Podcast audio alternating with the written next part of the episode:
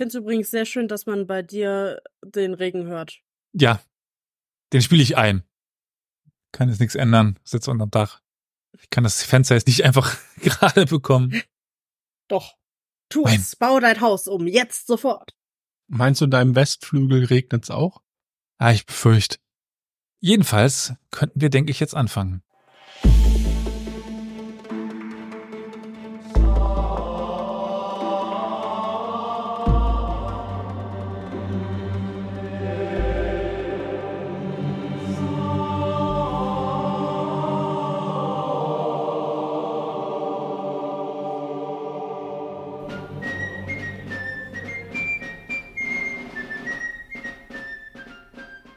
Herzlich willkommen. Oh Gott, ich bin schon so müde. Herzlich willkommen zu einer neuen Folge Historia Universalis, dem Geschichtspodcast. Heute. Einzig waren, dem Besten. Ja, wir haben 100 Leute gefragt. haben wir noch nicht, aber vielleicht tun wir das. Das wäre was für. Egal. Ähm, was das soll, dazu kommen wir gleich. Erst einmal möchte ich meine werten MitpodcasterInnen willkommen heißen. Heute sind wir zu viert mit dabei nenne sie alle auf einmal. Flo, Victoria und Olli. Hi. Moin. Hi. Sehr schön. Äh, das nächste Mal stimmen wir uns so ein bisschen in den Oktaven ab und so einen Dreiklang. Äh, ja. es geht ja eigentlich darum, dass du die Leute einzeln nennst, damit die Leute, die unsere Stimmen noch nicht zuordnen können, wissen, wer wer ist. Ich meine, ich klinge doch eindeutig so wie Olli. Ja, genau. Gott sei Dank siehst du nicht so aus. Was? Immer noch besser, als wenn ich aussehen würde wie du. Schnuckiputz, du weißt genau, dann wärst du unwiderstehlich. Okay. Das lasse ich jetzt einfach mal unkommentiert. Neues Jahr, neues Glück. Wir haben uns doch alle ganz dolle lieb. Hm. Äh, das überspiele ich jetzt einfach, indem ich Werbung einspiele für uns selber. Leider, wir bezahlen uns bestimmt selbst. Na egal. Wie dem auch immer sei, jetzt auch nochmal in Rückbesinnung an dem, an das, was gerade eben gesagt worden ist, mit wir haben 100 Leute ge gefragt. Wir brauchen euch. Dich und dich und dich und dich. Jeden Einzelnen. Ja. Und jeder Einzelne. Wir werden im März ein History-Duell gegen einen anderen Podcast machen.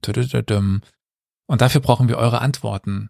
Wer Familienduell kennt oder etwas moderner Chat-Duell, sowas in die Richtung, der weiß, was jetzt kommt.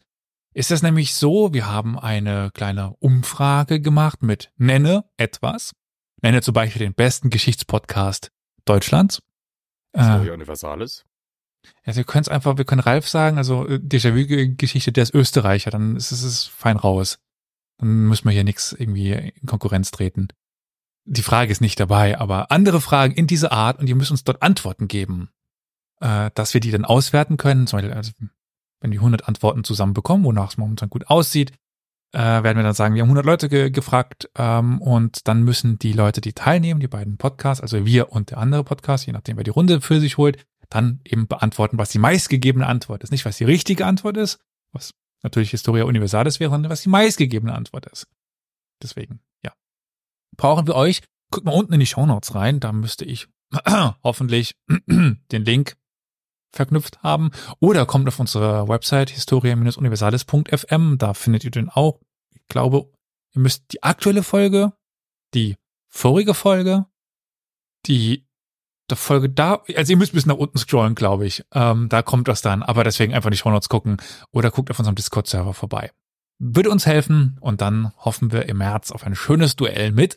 Das verrate ich euch. Ähm, aber ich denke, viele von euch werden sie kennen. Angela Merkel? Ja, du hast es verraten. Scheiße. Kommen wir dann aber zur heutigen Folge. Es kam gerade schon im Twitch-Chat, weil auch das hier streamen wir wieder live. Wir haben übrigens mittlerweile einen Streamplan. Den haben wir zum ersten Mal auch eingehalten, so ungefähr. Also bisher stimmt der ja nur 100 Prozent. Ich hoffe, es bleibt so. Große Kunst. Psst. Ja, gut, es ist vielleicht erst der dritte. Januar. Hm. Äh, da könnt ihr mal gucken, wann wir live gehen. Normalerweise so ungefähr alle zwei Wochen. Ja. Das ist ja nicht die erste Januarfolge, die erscheinen wird, aber. Ähm, ich habe heute was mit euch vor. Im Chat kam ja schon äh, herzlich willkommen zu LD äh, 14. Sind wir bei 13? Ich weiß es gar nicht. Äh, nicht ganz, weil es ist auch es geht heute um Personen, die fast jeder kennt. Und gleichzeitig, Angela Und jetzt-. Ja, genau, jetzt ist er nicht da. Das ist schade. Der Nachfolger von PDG ist da. Oh. Ah. PDG. Naja, der Nachfolger, der hieß dann irgendwie, ich, müssen wir, also Carol ist eben nicht da. Äh, den, der müsste sich jetzt irgendeinen Kürzel ausdenken und es episch einsprechen. Äh, naja, es geht heute um Dynastien. Und nicht nur heute, sondern auch die nächsten Wochen wahrscheinlich. Ich habe da so ein paar Seiten vorbereitet. Das sind fünf- 50 ist ein- What the fuck? Ja. Mm, Erinnere ich mich richtig, dass die 9-Stunden-Folge äh, Yeah. 90 Seiten hatte? mm, 100 irgendwas Seiten. Ah, okay. Ah, ja, dann. Mm. Also die nächsten fünf Stunden. Ja, Dynastie. äh, PDG waren auch, glaube ich, vier oder fünf Folgen. Also, War ja was. deswegen ist es der geistige Nachfolger. Aber um we- wen geht's denn heute überhaupt? Ich wette, ihr kennt zumindest die Person, um die es heute geht, den Dynastiegründer. Und ich wette, der Chat kennt, von den meisten kennen auch den Gründer. Und wir gehen in eine Region, die wir bisher wenig hatten. Flo hat mal über die Region eine Folge gemacht. Ähm, Victoria hat über die Region eine Folge gemacht. Ich glaube, das war's. Hm. China? Ist korrekt. Wir gehen heute ins Land der Mitte. Ist das das Land der Mitte? Ja, oder? Ähm, Ja. in den fernen Osten. gemacht? Welche? Hm? China? Habe ich eine China-Folge gemacht? Ähm, ja, über die Mumie. Ach ja, stimmt. ja, die, die Lady von Die. Jetzt. Hä? War das nicht Olli? Nein, das war ich. Nope. Die Ich hab- Ladies von Die, die- die interessanterweise-. Interessanterweise, Victoria, habe ich auch über Olli kurz nachgedacht, aber dann ist mir eingefallen, nee, das war Flo. Hm. Die feuchte. Mumie, die sie da äh, gefunden haben, die so perfekt erhalten ist. Ähm, oh Gott, jetzt muss ich wieder Namen aussprechen. Äh, yes, yes, Stuart? Was? Stuart? Ich nenne nenn Stuart. Auch dir ein frohes Neues. Äh, jemand hat zum ersten Mal eine Nachricht. Ah, Jeb Stewart. Jeb, Jeb Stewart, Stewart. ist eine Anspielung an äh, einen konföderierten General. Hm. Ja, ich kann keine Twitch-Namen vorlesen. Und äh, Hobbyarchäologe, genau, äh, Victoria hat über die Piratin hat sie eine Folge gemacht. Stimmt, genau. Genau, über was. Shang Shao. Um es jetzt kurz und knapp zu sagen, ich mache die nächsten Wochen äh, die Geschichte Chinas von der Yuan bis zur Qing-Dynastie. Jetzt ist es raus. Könnt ihr was mit den Begriffen anfangen? Ja, du hast dir einiges vorgenommen. ja. Ich nehme an, du benutzt irgendeine Zusammenfassung und bist nicht in den ganzen chinesischen Archiven, wo jeder Offizielle vom chinesischen Hof aufgeschrieben hat, wer wann kacken war. Äh, nein, das will ich nicht. Es geht hier schon um die großen Entwicklungslinien. Gott sei Dank. Da brauche ich Schokolade, um das auszuhalten, ey. Ich habe zum Glück Alkohol. Ich habe mir vorgenommen, jetzt nach Silvester und dem Weihnachtsbesäufnis und Befresse mal ein bisschen langsam zu treten. Also Schokolade. Moment. Alkoholtechnisch. Wenn das jetzt doch Schnapspralinen wären. Ich wollte gerade sagen. Lindor. ähm, naja, also die Dynastien. Um, welche wird's denn gehen? Wenn ich jetzt sage von äh, Yuan bis zu Qing. Da fehlt ja noch eine, oder? Wisst ihr das? Han. Han war viel früher. Ach so. Von wann heißt das? Jan bis Chin. Yuan Ah, bis äh, äh, Qing. ähm. es geht um drei Dynastien, so viel kann ich schon mal verraten. Die äh, Manchu waren danach. Die Manchus sind die Qing. Was sind die Qing, ja.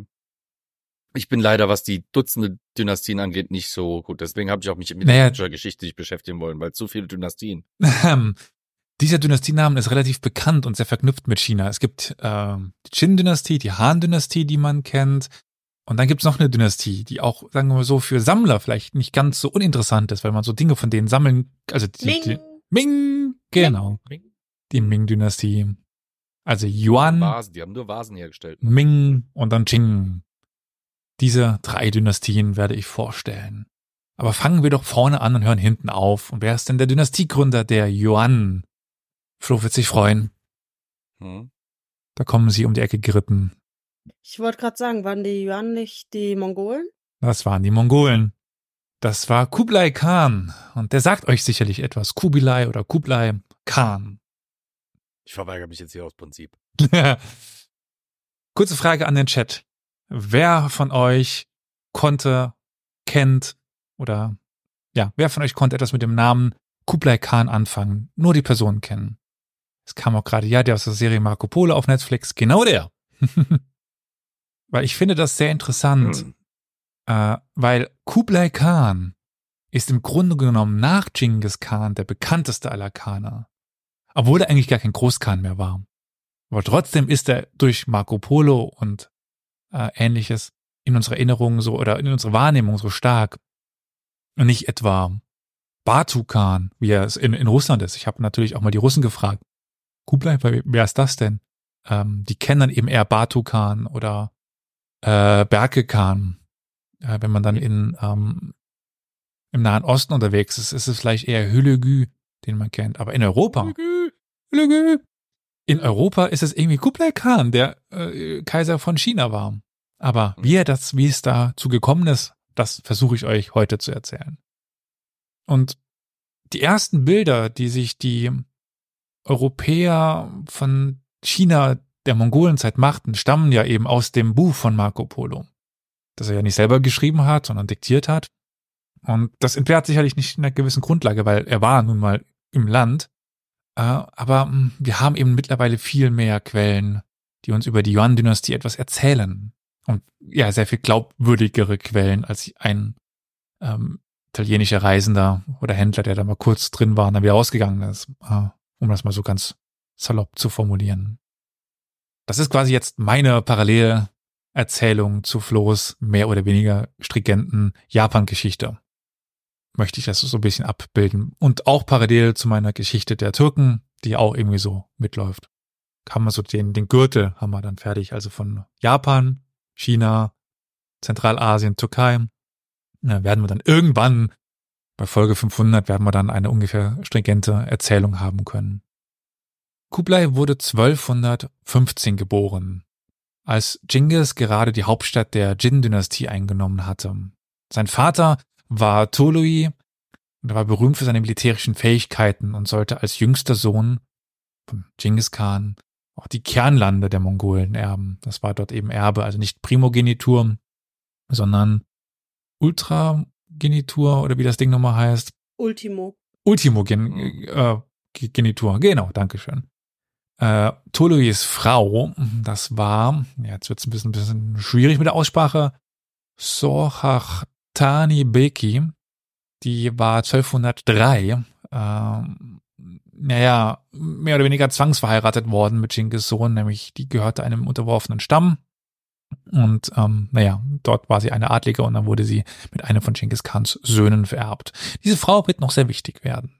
Und sie war auch die Mutter zweier anderer wichtiger mongolischer Anführer, Prinzen, Könige, Khane mit dem Namen Hülügü, den gerade eben schon angesprochenen, als späteren Khan von Persien oder der sogenannten Irhane, Irkane und einem, ich finde es immer sehr witzig, wenn das eingeeuropäisiert ist mit einem Erik Böke. Das klingt immer wie so ein äh, Wikinger, ist aber eigentlich Adich Böke. Äh, aber er wird eben oft Erik geschrieben, wie äh, das deutsche Erik und dann äh, Böke. Ja, dann den sollte man nicht mit irgendeinem Erik Wikinger verwechseln. Naja, ähm, damit ist sie äh, also die liebe Frau Beki, die Mutter zweier Dynastien, weil sie eben sowohl die Mutter der Ilkhane in Persien ist, als auch der Yuan-Dynastie in China. Über Kublais oder Kubilais oder Hubilais Leben bis Mitte der 1240er Jahre, also als er etwa 30 Jahre alt war, wissen wir fast nichts. Es ist wenig berichtet worden. Es ist bekannt, dass Sorachatani Beki dafür sorgte, dass ihre Söhne das Mongolische beigebracht wurde, aber auch die uigurische Schrift. Also, dass sie auf Mongolisch schreiben konnten, in dem neu entstandenen Alphabet, aus dem Uigurischen abgeleitet. Sie war aus dem Stamm der Kereiten und die waren größtenteils Nestorianer, also Christen, und das war sie auch. Sie war eine nestorianische Christin. Das wird später nochmal wichtig. Das könnte man aus Marco Polo auch äh, sich irgendwie daran erinnern. Sie sorgte auch dafür, dass äh, Kubilai und alle ihre Söhne reiten und schießen lernen, lernten und einen Sinn für die Jagd entwickelten, damit sie, in Anführungszeichen, kompetente Mongolenanführer werden konnten. Das waren Fähigkeiten, die ähm, für die mongolische Gesellschaft einfach sehr wichtig waren. Weil ich hier gerade bei der Aussprache bin. Es gibt verschiedene Arten, diesen Namen auszusprechen, je nachdem auch in welcher Tradition man ihn ausspricht. Aber ähm, ich habe noch eine kleine Korrektur aus der, äh, der Weihnachtsfolge zu machen. Ich glaube, da habe ich ein bisschen mal die Namen hin und her gewechselt zwischen Matthäus und Matthias. Mehr Kulpa, ähm, das Matthäus-Evangelium. Darum ging es. Äh, wenn man mal irgendwie versucht, on the fly zu improvisieren und das schön nach hinten losgeht. So viel nochmal zur Aussprache von Namen, beziehungsweise zu Namen überhaupt. Jedenfalls jener ähm, Suchatani wird darüber hinaus zugeschrieben, dass sie ihre Söhne und insbesondere Kugelai, der wohl, man könnte sagen, ein Muttersöhnchen war, nämlich ihr am nächsten stand, ähm, ja, eine gewisse weite und wissbegierige Sichtweise mitgegeben haben soll, eine wohlwollende Haltung gegenüber anderen Religionen und ein Bewusstsein, anderen Religionen gegenüber offen zu sein, anderen Kulturen gegenüber offen zu sein und dass Verwaltung wichtig ist, damit ein Reich florieren kann. Das merken wir uns an dieser Stelle mal. Tolui, der Vater, starb dann 1232 und sein, also Toluis älterer Bruder Ögedei wurde zum neuen Großkhan.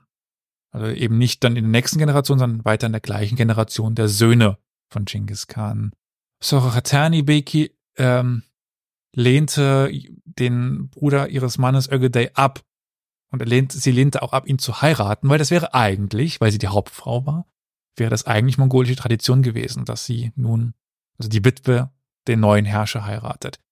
Ihr gelang das auch abzulehnen. Sie war mächtig. Sie war eine der mächtigsten Frauen im mongolischen Reich. Sie konnte sagen, was sie wollte. Und ja, konnte dann in China, beziehungsweise an der Grenze zu China, weil China, das, was wir als heute als Kernchina kennen, war noch gar nicht von den Mongolen erobert. China war zum Zeit von Genghis Khan in zwei Dynastien auf, drei Dynastien aufgeteilt. Die Jin im Norden, Xia, Xixia, weiß nicht genau, wie man das ausspricht, im Nordwesten und im Süden die Song, also die goldenen Song-Dynastie. Äh, und die Jin im Norden und die Xixia waren schon unterworfen, der die Song-Dynastie noch nicht. Äh, ja, also sie bekam nun, ähm, war größtenteils un unterworfen, die Jin. Ähm, sie bekam im China-Land zugesprochen äh, und konnte das sich einen opulenten Lebensstil dort leisten und begann selber so ein bisschen sich in der Verwaltung ihres Gebietes zu engagieren. Superbur fragt im Chat gerade, es gab drei Dynastien vorher, drei Dynastien zeitgleich. Äh, und ja, ich fange mit den äh, Yuan an. Äh, ansonsten werden wir gar nicht mehr fertig, weil das nicht nur drei Dynastien vorher, das sind ein paar mehr Dynastien. Ich glaube, die können wir dann irgendwann mal mit Podcast Folge 700 machen. Auch äh, Kubilai erhielt zu dieser Zeit ein Anhängsel, um es mal so auszudrücken, also einen Bezirk, nämlich Tianhu, Tianzhu. Also heute werde ich ganz viele chinesische Begriffe vergewaltigen äh, in meiner Aussprache. Also X-I-N-G-Z-H-O-U. Das ist im modernen Nordchina. Ist äh, neben der Mongolei dieser Auspömpel. Äh, dort liegt das. Zunächst ignorierte er die Verwaltung dieses Bezirks und ließ zu, dass fremde Verwalter die Bevölkerung rücksichtslos ausbeuteten, was dann zur Folge hatte, dass die das nicht so toll fanden und flohen. Und damit ging natürlich auch einiges an Reichtum verloren aus dieser Region, der in andere Regionen abwanderte. Aber unter dem Einfluss seiner Mutter begann Kubilai sich nun vermehrt um die Verwaltung dieses kleinen, aber feinen Gebietes zu kümmern und begann ab etwa 1239 oder ziemlich genau ab 1239, das war, ja, aber da war er 24 Jahre alt, zunehmend chinesische Berater einzustellen. Das war der Beginn einer ja, sehr persönlichen Auseinandersetzung mit China und dem Problem des Regierens in China, das eine ganz andere Voraussetzung, äh, voraus, Voraussetzung hatte, als es die Mongolei hatte, als es Steppenstämme hatten, jetzt nun einer sesshaften Bevölkerung, die, ja, ganz andere Voraussetzungen eben hatte, wie ich gerade sagte. Als Ögedei dann 1236 den zweiten großen Westfeldzug anordnete, also den, den wir dann eigentlich als Mongolensturm kennenlernen sollten, werden, hätten, tuten, äh, der ist 1236 nicht von Genghis Khan, sondern von dem Nachfolger Ögedei dann in Auftrag gegeben worden und er beauftragte, er beauftragte, er beauftragte die älteren Enkel von Genghis mit der Führung dieser Invasionsarmee. Nominell aber stand der Feldzug unter dem Kommando von Süpedey und Batu, dem ältesten Enkel. Süpedey ist einer der berühmtesten Generäle der Mongolen. Der hat bis ins hohe Alter von über 70 Jahren hat der Kriegszüge angeführt und war tatsächlich ein einfacher Bauer ge gewesen und den Genghis Khan entdeckt hatte und sein militärisches Talent entdeckt hatte.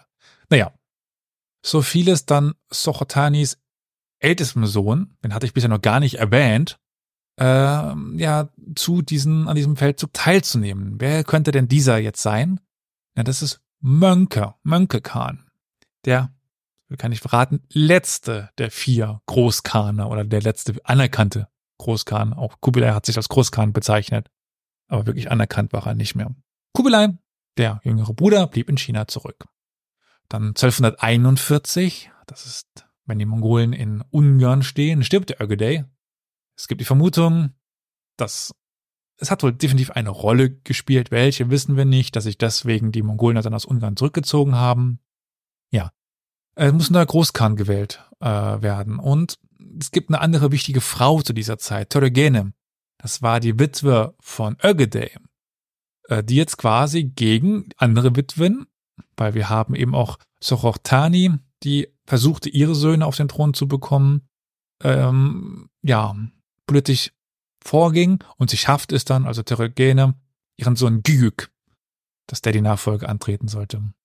Flo, du schmunzelst. Das, also, Diese Namen? Die Steppenleiter nicht mögen, aber ich, ich feiere ihre Namen ab. Also, es, äh, ich, wir müssten mal so dieses Format Drunk History machen, da wird es wahrscheinlich mit der Aussprache eh äh. Dann, Mönke. Ja, erwartest du nicht, auf einmal kommt eine mongolische Horde um die Ecke und einer macht so Guguk. ja. Das ist ja ein bisschen langweilig im Englischen, wenn du die Texte liest, die haben ja keine Üs oder Ös oder sowas. Ja, und dann ja. liest halt Guyuk. Ja, also klingt ein bisschen langweilig im Vergleich zum deutschen Äh.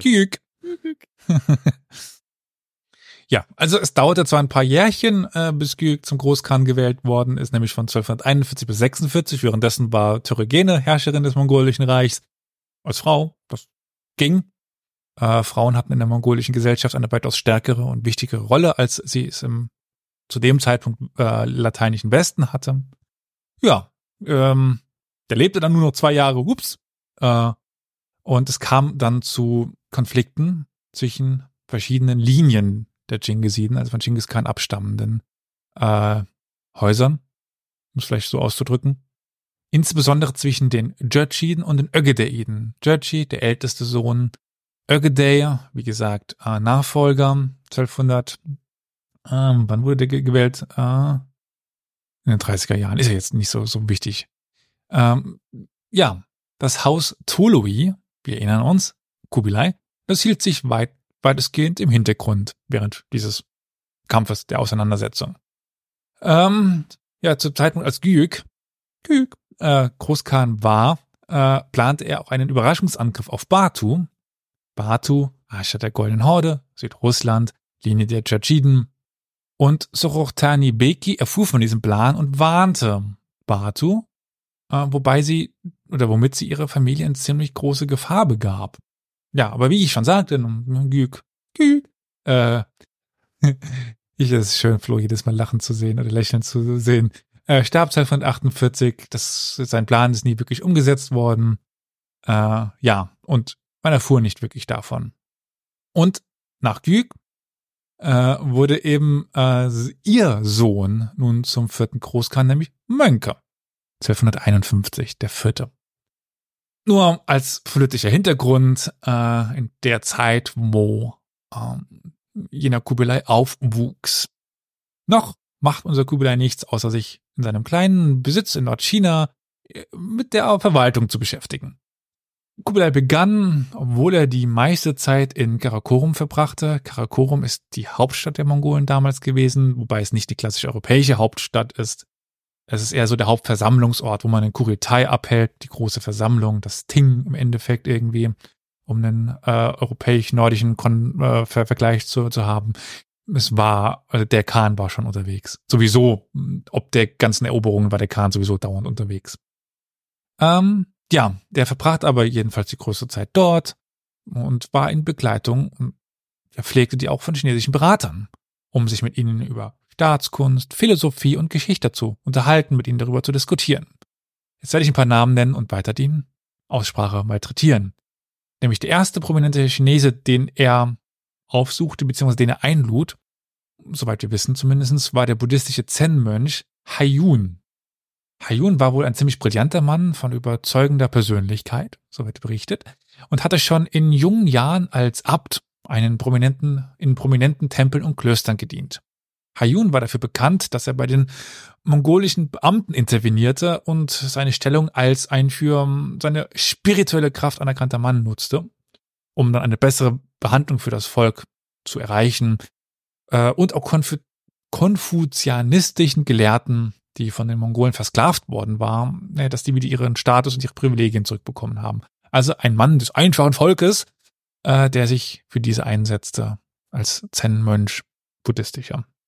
Hayun nahm die Einladung Kubilais an, reiste nach Karakorum, äh, heutige Zentralmongolei, wo sie lange Gespräche über aktuelle Probleme geführt haben sollen, in denen der buddhistische Mönch die konfuzianischen Prinzipien des Regierens erläuterte. Jetzt, Moment einmal. Ein buddhistischer Mönch und konfuzianisch, wie passt das denn zusammen? Ihr wisst ungefähr, was Buddhismus ist, oder? Ich sehe ein Nicken, aber ihr müsst auch Ja sagen. Wir sind ein Audiomedium. Ja. Dankeschön. Wisst ihr denn, was konfuzianistisch ist oder der Konfuzianismus? Ja. War das nicht quasi die elitäre Version? Nein. Quasi, oder? Nein. Nee, Konfuzianismus ist äh, eine Philosophie, eine Glaubensansicht, dass jeder seinen vorgesehenen Platz im Leben hat und äh, durch Verwaltung und so Kram und öffentliche Ränke aufsteigen kann und sowas. Es ist, Ja, also der, der Buddhismus des, der Elite, oder? nein, Nee. es ist eine eigene, Nee. Ist das eine eigene? es ist, ja, genau, es ist eine eigene Philosophie auf der sehr starken Kante zur Religion. Mhm. Äh, es muss nicht eine Religion sein, es kann eine Religion sein. Aber auch der Buddhismus ist ja sehr offen, was das angeht. Auch der Buddhismus kann ja eine Philosophie sein und keine Religion. Dementsprechend ist das wie zum Beispiel auch in Japan mit dem Zen ähm, und den anderen Religionen so möglich, dass die sich überschneiden. Aber es ist an sich sind das für eigenständige Dinge, äh, die sich nicht bedingen, aber die gleichzeitig existieren können. Also es gibt Buddhisten, die Konfuzianisten sind und Konfuzianisten, die Buddhisten sind. Und ebenso einer war Hayun. Der hatte nämlich eine sehr synkretistische Denkweise, die seit der Zeit der südlichen Song, wir hatten mehrere Song-Dynastien, die könnt ihr wieder vergessen, über aktuelle Probleme, Diskussionen führten, in denen buddhistische Mönche die konfuzianistischen Prinzipien des Regierens diskutierten. Ähm, ja, wir haben dort die äh, ja, sogenannte ultimative Konvergenz, das ist so ein bisschen das, was Flo jetzt andeutet, also eine Verschmelzung dieser beiden Sachen. Ähm, die Einheit der drei Lehren, Konfuzianismus, Buddhismus und große dritte chinesische Lehre. Wer kennt sie? Daoismus. Du kennst dich ein bisschen aus dort, oder? Mm, Ja, ich habe mich damit beschäftigt, weil ich gewisse Leute kenne, die buddhistisch aufgezogen wurden. Und die sind damit ja auch, also relativ eng verknüpft, die äh, Punkte, wenn man eben im chinesischen Buddhismus unterwegs ist. Im Japanischen ist dann ja wieder ein bisschen was anderes. Mhm. Äh, Hayun war natürlich letztendlich dem Buddhismus als höchste Wahrheitsebene treu, aber er schätzte das Erbe der daoistischen und konfuzianischen Denker sehr und glaubt auch, dass die Zivilisationen von richtigen Funktionen der konfuzianischen sozialen Werte abhängen. Die Werte, die hat er für sich eben übernommen. Und Kubilai fand diese buddhistische Weltanschauung offenbar sehr attraktiv. Er baute eine dauerhafte Beziehung zu Hayun auf und machte äh, ihn mit anderem am Hof bekannt. Damals einer der mächtigsten Höfe der Welt, muss man sicher bedenken. Als er zu seinem ersten Treffen nach Karakorum reiste, hatte der Gelehrte unterwegs aber noch einen jungen chinesischen Gelehrten getroffen, der damals in einem berühmten Lehrkloster studierte. Beeindruckt, also Hayun war der, der den anderen getroffen hat, nicht Kubilai, beeindruckt von seiner außergewöhnlichen Erscheinung und seiner intellektuellen Kraft, lud er diesen ja, jetzt jungen Mann noch ein, ihn auf der Reise nach Karakorum zu begleiten und dort dann Kubilai vorzustellen. Das war, jetzt haben wir einen richtigen chinesischen Namen, Liu Bing Chong, so würde ich ihn vielleicht versuchen auszusprechen, äh, und der wurde auch einer der wichtigsten Berater Kubilais. Auch Liu war ein Synkretist der drei Lehren, aber im Grunde genommen nicht Buddhist, sondern Konfuzianist, ein konfuzianischer Gelehrter. Neben der Philosophie, der Theologie beschäftigt er sich mit Astronomie, Mathematik, Kalenderkunde, Astrologie, Geometrie und Wahrsagerei. Er führte eine große Anzahl konfuzianischer Gelehrter in den Beraterkreis von Kubilai ein und überließ ihnen weitgehend die politische Arbeit, während er selbst am Rande stand und sich in seine Studien und seinen Betrachtungen widmete. Er konnte sehr von seiner Position da profitieren. Zu den weiteren Beratern des noch jungen Kubilais gehörten auch Lian Qingqian, das war ein Uigure, also gar kein Chinese, der ebenfalls ein äh, General werden sollte, der auch zum Schlachtfeld dienen sollte. Kubilai selbst war nicht so der, wie, wie soll man das sagen, der geborene Kämpfer. Ein anderer war Shi Tianse oder Tianse, einer der chinesischen Erbfürsten, die in den 1210er und 1220er Jahren vor den Mongolen kapituliert hatten und zu erblichen lokalen Militärkommandeuren ernannt wurden, also Erbfürsten hier in Anführungszeichen. Zuvor hatte der Vater von Shi Tianse seinen Heimatbezirk Xianding im südwestlichen Hebei zur Machtbasis für seine Familie gemacht. Dort kam er her äh, und hatte sich dann Genghis Khan unterworfen. Er hatte dort ja eine gut organisierte Miliz aufgebaut, schützte seinen Bezirk, schuf einen gut verwalteten Stützpunkt. Ähm, ja, und an dessen Spitze stand eben nun er und sein Sohn war bei Kubilai, also der Vater von äh, Shi. Schließlich äh, sind dann noch Yuao Shu und Chu Heng zu nennen, die wichtigsten der, sagen wir mal, orthodoxeren konfuzianischen Gelehrten, die Kubilai in diesen Jahren nahestand. Also sie haben eben so ein breites Spektrum von buddhistischen Gelehrten hin zu konfuzianistischen Gelehrten, die je nachdem streng ihre Religion, ihre Auslegung äh, präferierten. Ähm, ja, wir haben dort eben bei den beiden neokonfuzianische Fundamentalisten fast schon. Also die eben überhaupt nichts anfangen können mit Buddhisten. Wir sehen aber damit ein sehr breites Spektrum an Leuten, die da in seinem Beraterkreis standen und erinnern uns so ein bisschen darüber. Die Mutter hat ihm es beigebracht. Hör auf verschiedene Religionen, schau dir das an äh, und nimm das raus, was du da mit anfangen kannst, was am besten für dich passt. Nun erkannte Kubilai aber wohl langsam, dass die Mongolen in Nordchina vor zwei Problemen standen. Welche könnten das sein? Naja, so lange herrschten die Mongolen noch gar nicht und das, ja, als sie eingefallen sind, haben sie extrem viel zerstört. Es gab ja nicht nur eine Eroberung, sondern die haben immer wieder Eroberungsfeldzüge gemacht, bis sie dann schlussendlich auch das Land besetzt haben. Und das war nicht ganz folgenlos geblieben.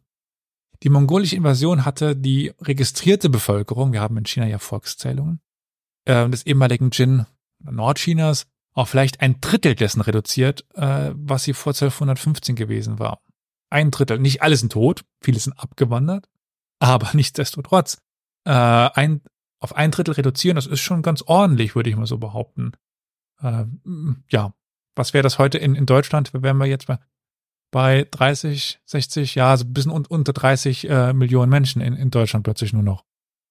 Es hatte aber auch massive Zerstörung gegeben an Infrastruktur äh, Siedlungen, Handwerksbetriebe, Mühlen etc., Brücken, all das, alles, was wichtig ist für eine florierende Wirtschaft, war zerstört worden. Das geht so ein bisschen Hand in, in Hand mit den Verlusten an der ähm, Bevölkerung. Es gab aber auch, naja, das zweite Problem, ja, wir hatten keine Regierung. Wir hatten dann einen Khan, oder kein Khan, aber einen Mongolen, der das hatte, der überhaupt keine Ahnung von Verwaltung hatte. Seine, die, das mongolische Herrschaftsverständnis dieser Zeit war nicht auf Verwalten ausgelegt. Die hatten vorher Steppenreiche beherrscht, Steppengegenden. Da hatten sie keine sesshafte Bevölkerung, die verwaltet werden musste, wo Steuern eingetrieben werden mussten. Das kannten sie alles noch gar nicht. Also mussten sie jetzt irgendwie damit zurechtkommen, auch zum Beispiel mit der Landvergabe. Also ähnlich mit dem problematischen Begriff des Lehnswesen. Also wie können sie denn ähm, irgendwelche Landherrschaft jetzt vergeben, um es vielleicht so passender auszudrücken. Ja, ähm, die Menschen, die auf diesen Ländereien lebten, unabhängig von Klasse, Status und Beruf, äh, waren im mongolischen Verständnis zu ihren Gefangenen, zu ihren Sklaven ge geworden.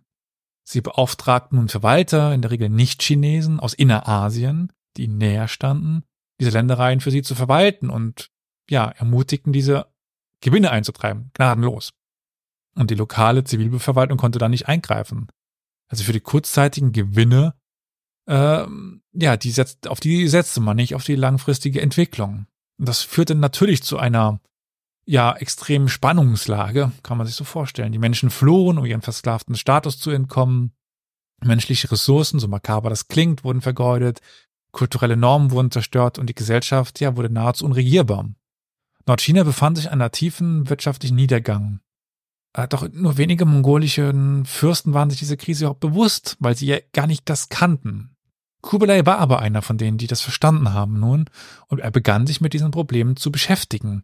Wie können wir jetzt diese Region besser beherrschen und so, dass wir auch davon profitieren?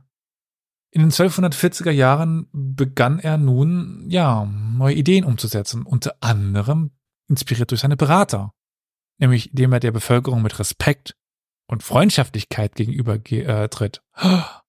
Ist ja schon überraschend. Ähm, ja, aber auch äh, andere Verwaltungsreformen, äh, äh, die dann ab etwa 1250, äh, als dann Mönke auch den Thron bestieg und er noch mehr chinesische Ländereien bekam, also 1251 wird Mönke zum Großkhan gewählt, muss sich um das gesamte mongolische Reich kümmern. Und ähm, Kubilai bekommt mehr zugesprochen als nur Nord, als nur dieser Nord-Nord, Nordost-chinesische Teil. Äh, ja, er richtete die zentralen Regierungsstellen nur nach chinesischem Vorbild ein, nicht mehr nach zentralasiatischem oder mongolischem. Äh, er entmachtete viele mongolische Fürsten vor Ort, setzte Zivilbeamte ein, also chinesische Zivilbeamte. Ähm, er erneuerte die Steuererhebung, der Arbeitsdienstabgaben, die Verpflichtung gegenüber der Regierung, also gegenüber ihm von, den, von der Bevölkerung. Er gab ihm wieder viel Freiheiten zurück. Und damit war er so etwas wie zum China-Experten der Mongolen geworden. Und China wiederum war der Weg zur Verwirklichung seiner Ambitionen nach Macht, nach Reichtum. Wirklich sinisiert hatte er sich aber nie. Also sinisiert, also chinesisch geworden. Er ist nie ein Chinese geworden. Er hat auch nie wirklich chinesisch gut gesprochen. Ähm, vielleicht ein bisschen so ein paar Brocken, aber mongolisch war seine Sprache. Äh, das sollten dann erst seine Nachfolger tun. Aber nichtsdestotrotz ja, es war so ein Geben und Nehmen, könnte man fast sagen. Also die chinesische Bevölkerung profitierte davon, aber er profitierte auch davon. Nach anfänglichen Erfolgen bei der Verbesserung der Regierungsfähigkeit ähm, an ausgewählten Teststandorten, super schön, dass das damals auch schon gab, so Pilotprojekte an verschiedenen Orten, man merkt, oh, es funktioniert, okay, dann machen wir das jetzt überall, setzte Kubilai nun in komplett Nordchina einen umfassenden Regierungsreformplan äh, ein und um. Dieser war von Liu, einer der Berater, ähm, und auch ein paar anderen ausgearbeitet worden. Die Pläne brachten auch unmittelbare Verbesserung der sozialen Bedingungen, stießen aber auf, naja, Widerstand bei den Mongolen. Äh, die wollten eigentlich jetzt das Geld haben und nicht erst in zehn Jahren. Die wollten jetzt äh, die Beute haben und nicht erst in zehn Jahren. So, das, das ging denen zuwider. Die waren daran gewöhnt, seit Jahrhunderten. Wir überfallen China, äh, kriegen Tribut, und damit können wir gut leben. Aber jetzt herrschen die plötzlich über China. Das war etwas Neues. Ja, aber trotz des Widerstands innerhalb der mongolischen Reihen wurde der Plan weiterverfolgt. Ähm, und es wurde sogar darüber nachgedacht, weiter nach China vorzurücken, weiter zu erobern. Wir hatten schon angesprochen, im Süden, oder sagen wir auch Zentralchina, herrschte die Song-Dynastie. Mönke. Mönke Khan, sowieso ja eher im chinesischen Teil beheimatet, als es vorher Ögedei gewesen war, oder äh, Gyük, äh, wollte nun auch China erobern, ganz China erobern, Kaiser von China werden. Das war dann, ja, ähm, auch Teil des Plans, überhaupt ganz Ostasien zu erobern oder Südostasien auch dann.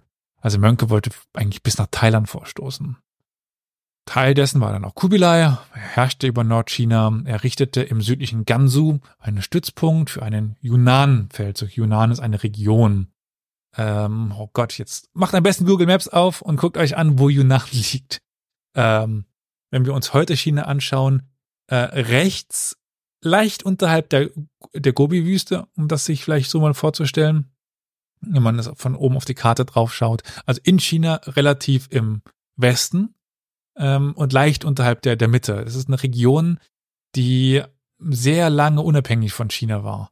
die also wirklich erst deutlich später chinesisch gemacht worden ist. Da waren äh, noch sehr lange das ähm, Dali-Königreich zum Beispiel, aber da kommen wir gleich nochmal drauf.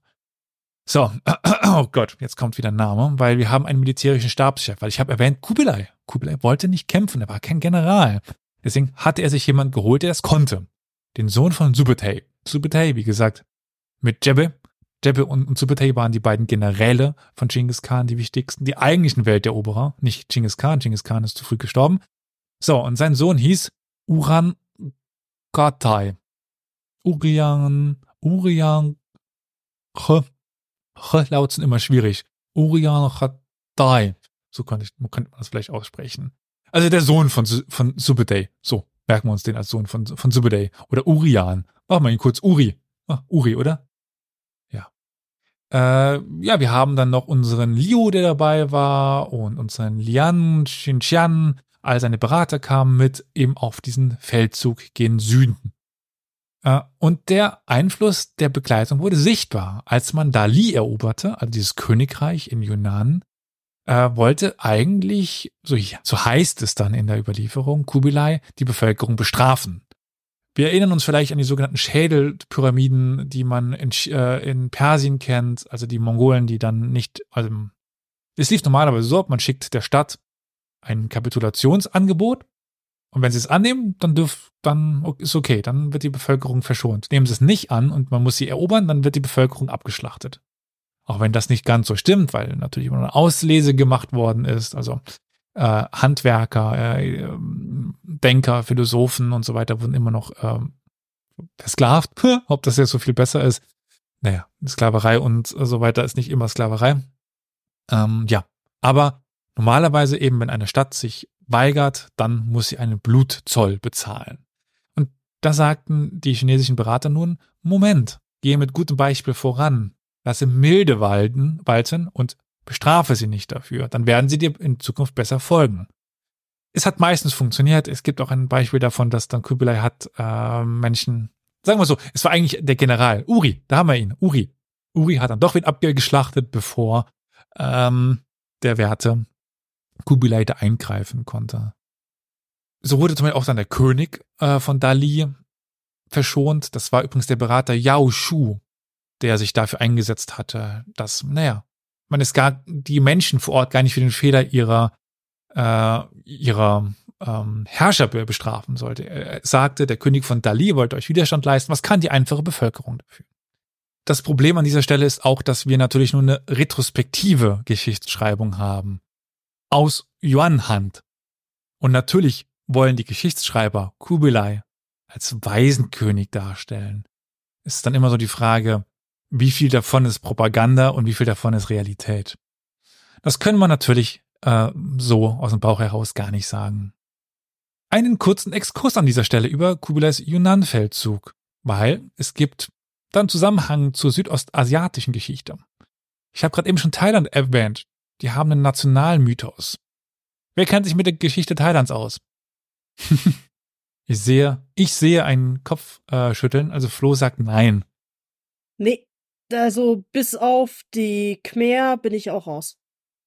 Ähm, die Khmer waren nicht Thailand, glaube ich. Die waren Siehste, eher, die waren eher Vietnam aus. und Kambodscha. Ja, Gott. Also ich war mir nicht also, hundertprozentig also sicher. Also ich musste auch kurz überlegen. Also das Khmer-Zentrum liegt definitiv äh, Vietnam, Kambodscha. Vielleicht haben sie ein bisschen ausgestrahlt. Gut. Ähm, naja, also es gibt den Nationalmythos, dass China einst die Heimat der Thailänder war. Und die Chinesen seien damals eigentlich Steppenbarbaren gewesen, auch bekannt für Flo als die Steppenreiter, äh, die dann im Laufe der Jahrhunderte die fortschrittlichen, friedlebenden Thais immer weiter in den Süden gedrängt haben. Durch diesen Druck konzentrierten sich Thais für einige Jahrhunderte auf das Gebiet, das wir heute eben als Yunnan kennen, äh, wo sie im siebten Jahrhundert ein großes Königreich namens Nanchao bildeten.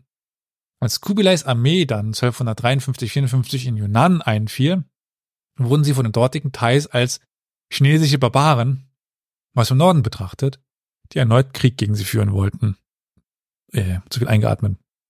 Ja, und ihr Königreich Nanchao zerstören wollten und sie weiter nach Süden treiben wollten. So zumindest die Erzählung. in jüngster Zeit hat die thailändische Forschung diese Legende nämlich aufgegeben, weil es ein völliges Missverständnis der Geschichte ist. Äh, das Nanchao-Königreich war nicht thailändisch, sondern wurde von den Baisu beherrscht. Das ist eine andere Ethnie, aber ja. Und ähm, Kublai und die mongolische Invasion hatten nichts mit der thailändischen Geschichte zu tun. Ähm, aber eine schöne Erzählung, es ist dann doch. Das Königreich Dali, wie gesagt, eine sehr interessante Sache, weil es an sich nicht richtig sinisiert war, dann bis quasi zur Yunan-Dynastie. Um aber nun auf Kubilais Feldzug zurückzukommen. Das Dali-Reich ergab sich seiner Invasionstruppe und wurde unter die Verwaltung einer Reihe von Mongolenfürsten gestellt, von denen nun ja einige begannen, äh, die kulturelle Entwicklung zu fördern. Die allmähliche Eingliederung Yunans in China begann zu dieser Zeit, das sagte ich ja gerade schon, und heute wird es nun ganz selbstverständlich als China angesehen, nicht mehr als das eigenes, obwohl wir eben lange Zeit dort auch eigene Entwicklungen haben. Aber das ist, China ist ja sowieso riesig mit super vielen eigenen Kulturen, eigenen Entwicklungen. Das betrifft jetzt nicht nur Yunnan. Die mongolischen Elemente in der Regierung in Karakorum, der Hauptstadt des großen mongolischen Reichs, beschwerten sich aber nun bei Mönke, dass Kubilais Hingabe an die mongolischen Interessen, naja, etwas untergraben wurde durch seine chinesischen Berater.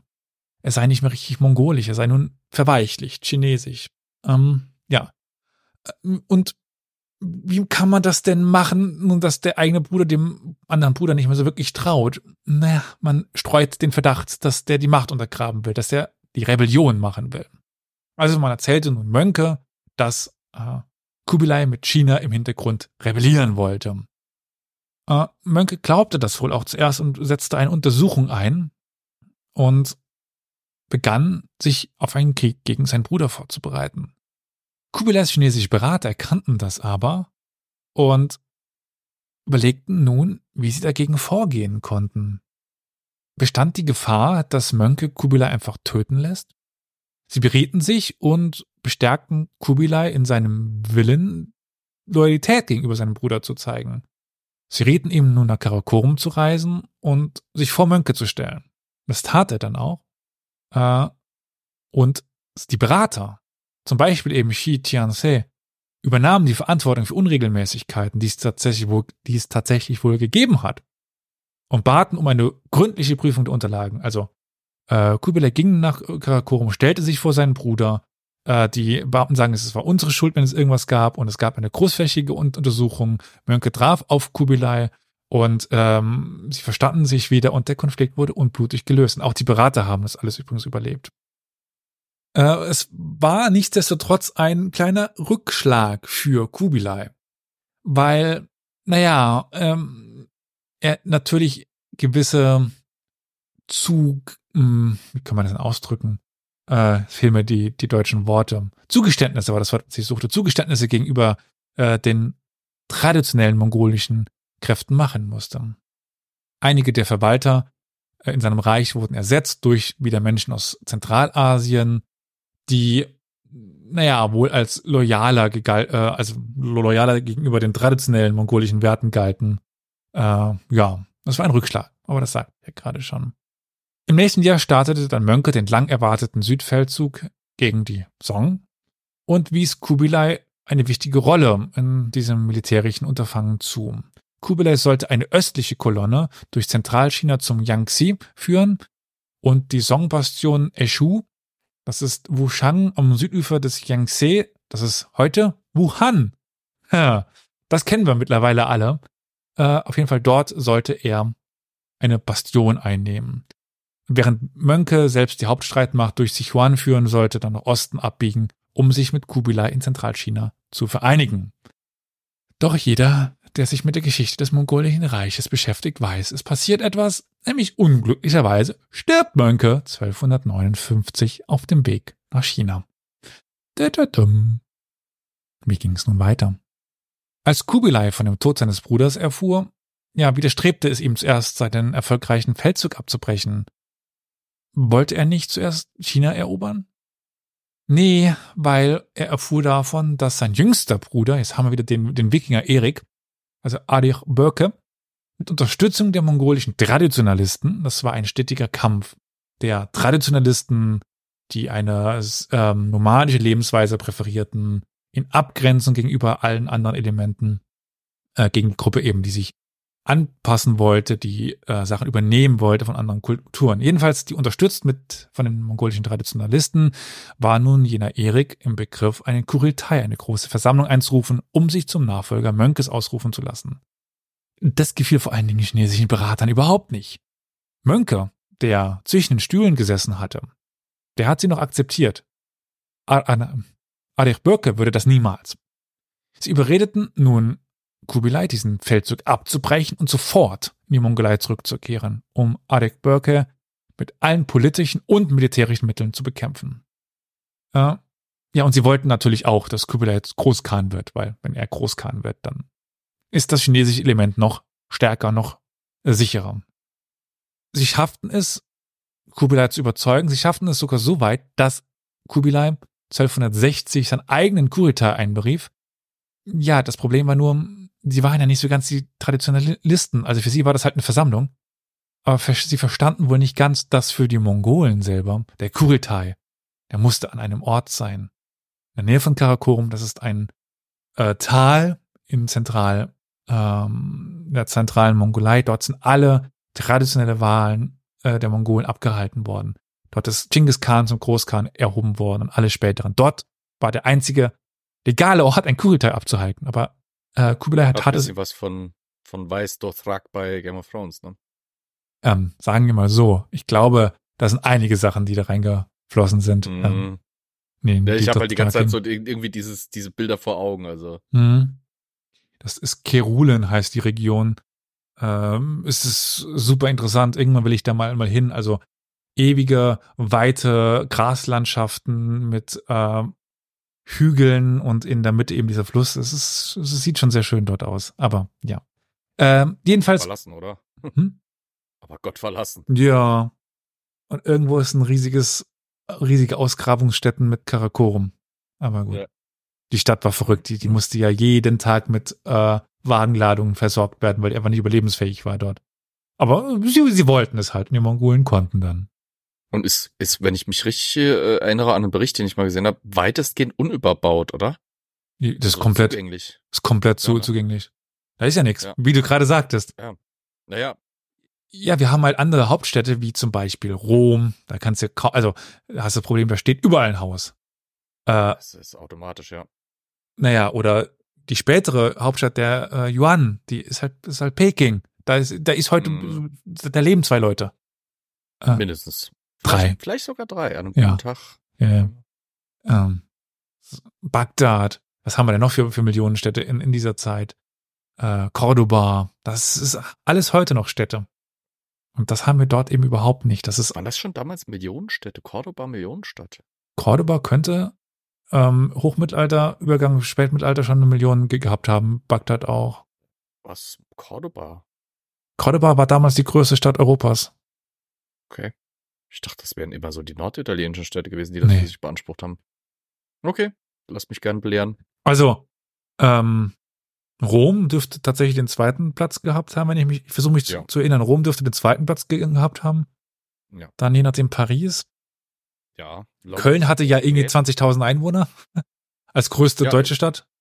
Das die deutschen Städte haben immer hinterhergehängt. Ja. Aber wir waren die größte. ja, aber ihr wart die größte.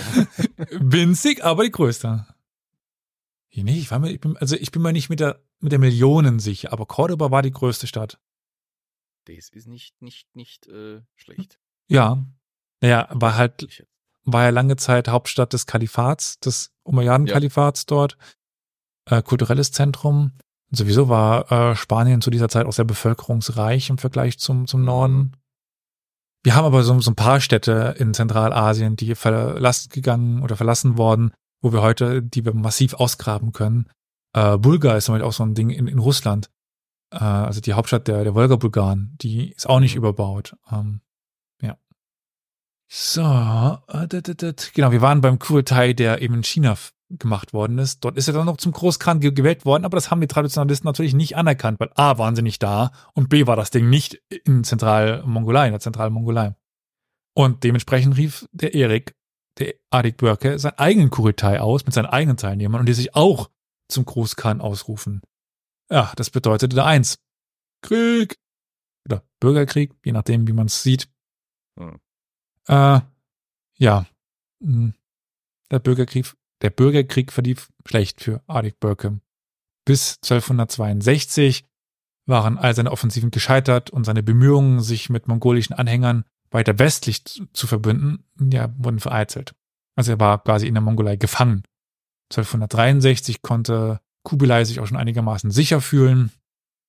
Äh, wir sind wohl bei, bei 500.000 in, äh, in Cordoba, wenn das stimmt.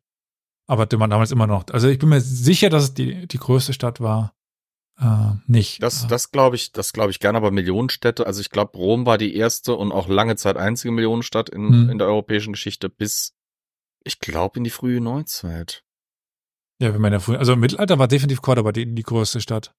Mhm. Naja, wurscht. Äh, da, da, da. Ja, bis ähm, 1263. Verdammt, ich sollte mich auch nicht muten, Entschuldigung. Äh, ja, das hilft, ich wollte noch. ja, ich wollte noch in den Ring werfen, dass Rom im Mittelalter ja auch nur noch zur Hälfte, wenn überhaupt, besiedelt war. Ja. Das heißt, im Mittelalter ist Rom definitiv nicht mehr die größte Stadt oder zumindest nicht die bevölkerungsreichste Stadt. Ich glaube, die war aber auf Platz zwei. Tja, Zahlen, was sind schon Zahlen? Ist ja aber auch egal. Äh, 1293 konnte sich Kubilai einigermaßen si äh, sicher fühlen, diesen Kampf gewonnen zu haben und 1264 ergab sich Erik Börke, äh, um ja sich schließlich Kubilais Gnade auszuliefern. Er starb dann 1266, womöglich nicht ganz ohne fremde Beihilfe. Naja. Und damit war er wurde gestorben. Er wurde gestorben, ja. Kubilais Karriere sollte nun eigentlich ganz im Zeichen Chinas stehen. Das hat ihm ja auch im Endeffekt den Sieg gebracht. Dass er sich vorrangig um die Stärkung seiner chinesischen Basis bemühte, bedeutete jedoch nicht, dass er seinen chinesischen Berater nun freie Hand ließ. Aber vielleicht nochmal zurück, das fällt mir gerade auf. Also die anderen Khan äh, haben ihn nicht wirklich anerkannt, also von der Goldenen Horde äh, erst recht nicht. Ähm, Chagatai hat er nicht anerkannt, das war das zentralasiatische Khanat. Die Irkhane haben ihn mehr oder weniger anerkannt als Großkhan, weil das war, die waren ja verwandt. Es gibt auch die also man ist sich nicht sicher, was der Begriff Irkhane bedeutet. Man kann es nicht hundertprozentig übersetzen. Eine der Übersetzungsvarianten ist ebenso etwas äh, wie, dass sie dem Großkhan unterwürfig sind. Dass sie das schon im Namen haben, dass sie dem Großkhan, also den Yuan, folgten. Aber ja, das ist nicht so ganz klar. Die arbeiteten auf jeden Fall zusammen im Gegensatz zu, zu den anderen. Ähm, ja, genau. Wir waren dabei, dass er seinen Beratern nicht die freie Hand ließ. Sie mussten sogar einen schweren Rückschlag hin, hinnehmen. Im Jahr 1261, auf dem Höhepunkt des Krieges gegen Erik, revoltierte der regionale Befehlshaber in West Shandong und erklärte dem noch existierenden Songhof im Süden die Treue. Äh, dessen Schwiegervater, also der des Rebellen, war einer der wichtigsten konfuzianischen Beratern Kubilais, ein Experte für die Verwaltung und das Finanzmanagement, ja, das gab es schon damals, der viel zur Stärkung der Zentralverwaltung der Yuan beigetragen hatte. Aber die waren dann doch ein bisschen äh, nah verwandt und das machte Kubilai Angst. Und er konnte diese recht bedrohliche Revolte auch überleben, indem er Shi Tianse, seinen einen wichtigen General auch, General und Berater in den Süden versetzte, im Bürgerkrieg. Und dort sorgte dieser General dafür, dass Kubilai überleben konnte oder dass die Dynastie überleben konnte. Aber irgendwie versucht er nun seine Lehren daraus zu äh, ziehen und er ähm, überlegte, ob die, ob die chinesischen Kriegsherren denn später nochmal zu den Song überlaufen könnten. Er widerrief daher alle militärischen Befehle für die Erbfürsten, einschließlich übrigens auch Xi Tianse äh, und seiner gesamten Familie. Alle wurden enterbt. Hm. Äh, und Xi hm. kooperierte übrigens voll und ganz. Warum? Manche behaupten sogar, es sei seine Idee gewesen. Wir wissen nicht, warum er wirklich so ganz kooperierte. Das ist ein bisschen schwer verständlich, weil auch ihm seine Macht genommen worden ist. Ja, ja, deswegen. Es ist kein Grund äh, überliefert. Möglicherweise hofft er sich durch seine Position am Hof nochmal dieselbe Macht zu haben. Oder er hat verstanden, dass er so der Dynastie mehr Macht geben kann und er sich tatsächlich für die Dynastie eingesetzt hat. Er war wohl sehr treu gegenüber Kubilai. Es bröckelte auch etwas das Vertrauen oder die Loyalität in die chinesische Kultur von Kubilai. Sie hatten jetzt Widerstand gegen ihn geleistet, obwohl er sich für sie eingesetzt hat, obwohl er ihnen Zugeständnisse gegeben hat, all das. Er hatte ihnen praktisch ein Monopol den Chinesen auf politische und administrative Ämter eingeräumt.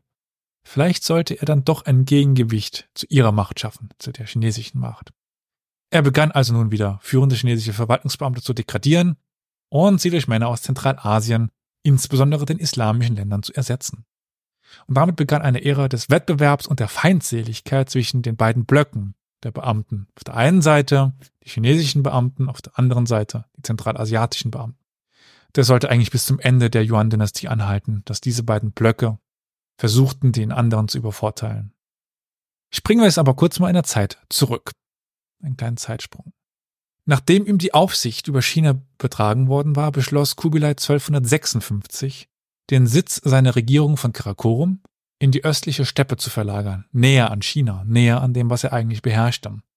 Er beauftragte Liu mit der Auswahl eines günstigen Standorts und der Planung einer neuen Hauptstadt. Diese neue Hauptstadt sollte Kaiping heißen und die liegt etwa 270 Kilometer nördlich des heutigen Pekings, für sie selbst gemessen. Äh, ich habe den nämlich gefunden. Sehr interessant, äh, sich da mal auf die Spurensuche zu machen in Nordchina. Später änderte äh, er den Namen der Stadt nochmals, nämlich zu Shandu, Chengdu, die wir dann bei Marco Polo finden als Xandu, X-A-N-A-D-U.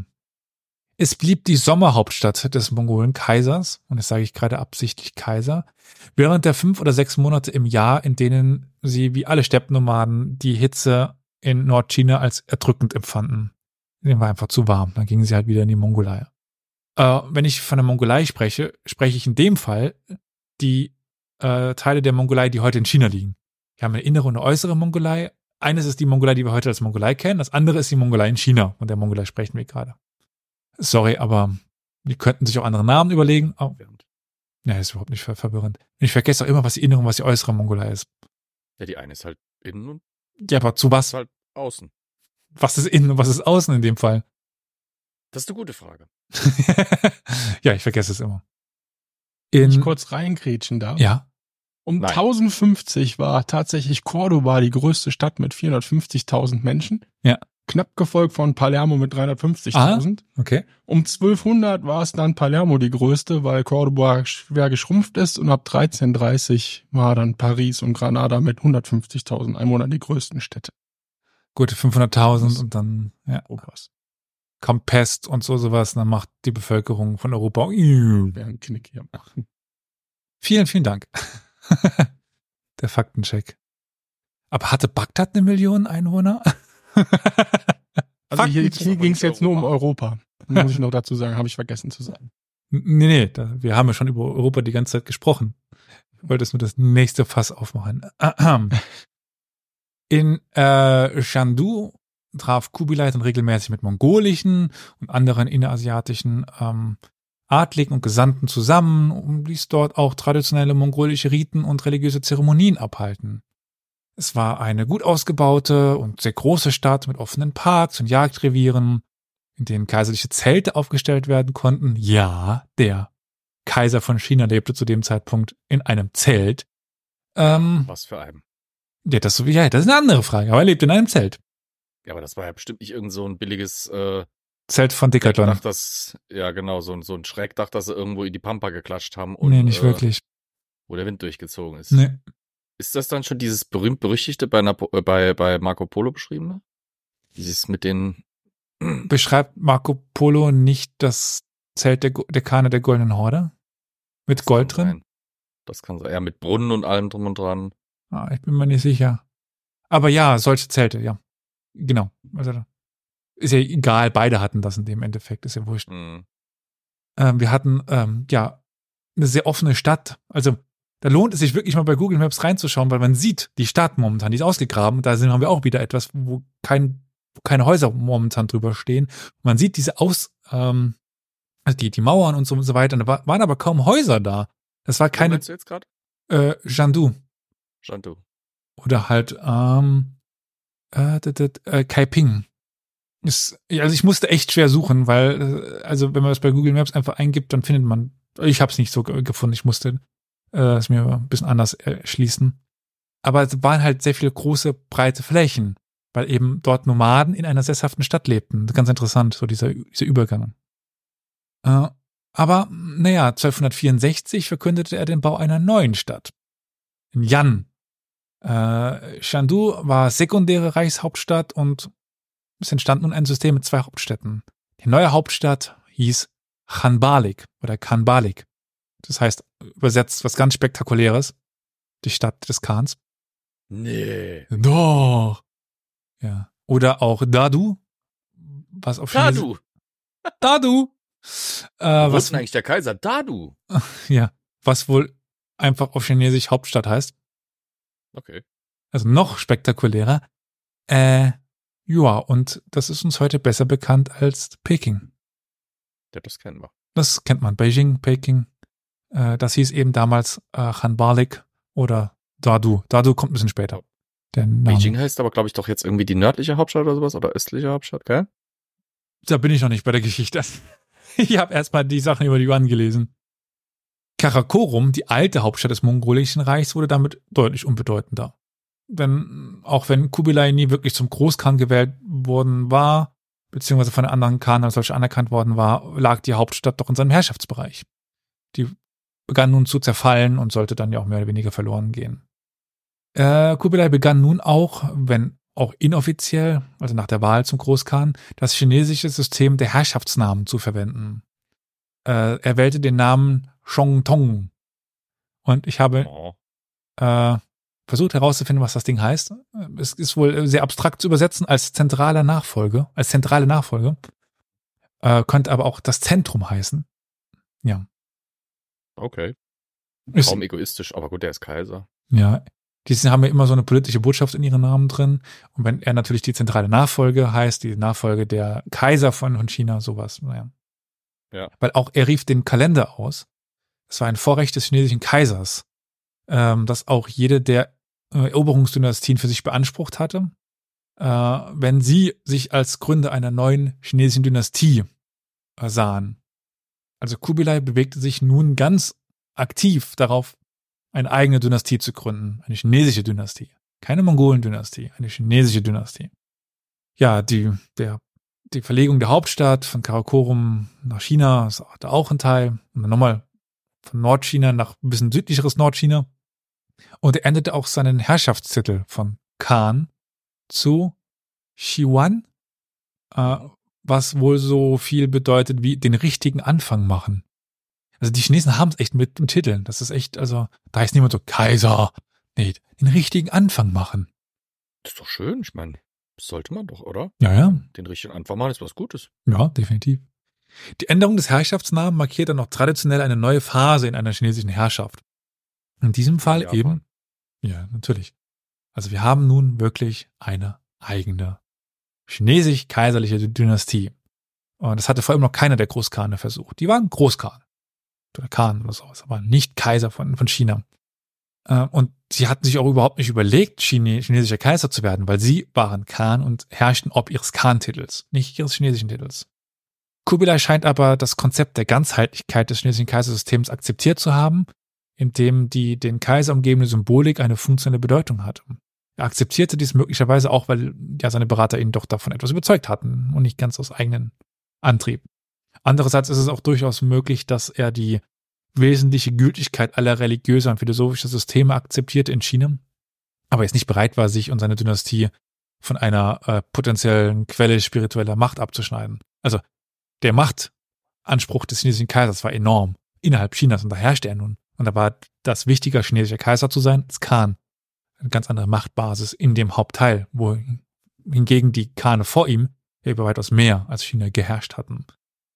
Ähm, ein Großteil der kaiserlichen Rituale in China war zumindest formell religiöser Natur und konzentrierte sich auf den Himmel, die Erde, die Geister der Vorfahren, die Geister der Flüsse, die Berge und ähnliches. Und das ist, ja, eigentlich eine Tradition, die den Mongolen recht vertraut ist. Wir haben äh, Köktengri, den blauen Himmel, wir haben aber auch die Mutter Erde und all das, die Geister. All das haben wir auch in dem, religiö in dem religiösen Verständnis der Mongolen. Es war naheliegend, dass man das einfach aufgreifen kann.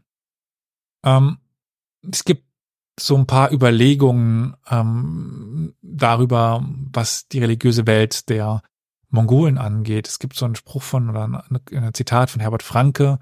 Zitat, während die Mongolen 1241 in Ungarn geblieben, hätten sie sich eben so leicht zum Christentum bekehrt und ihren Tengeri, Gök Tengeri, den blauen Himmel, mit einem christlichen Gott verschmelzen lassen.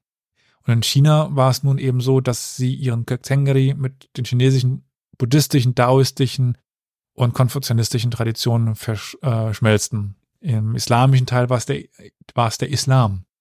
Also die jeweils vorherrschende Religion haben sie so ein bisschen übernommen. Wobei. Daher kommt die Bezeichnung Tengri. Das ist einfach der Mhm. Himmel. Ja.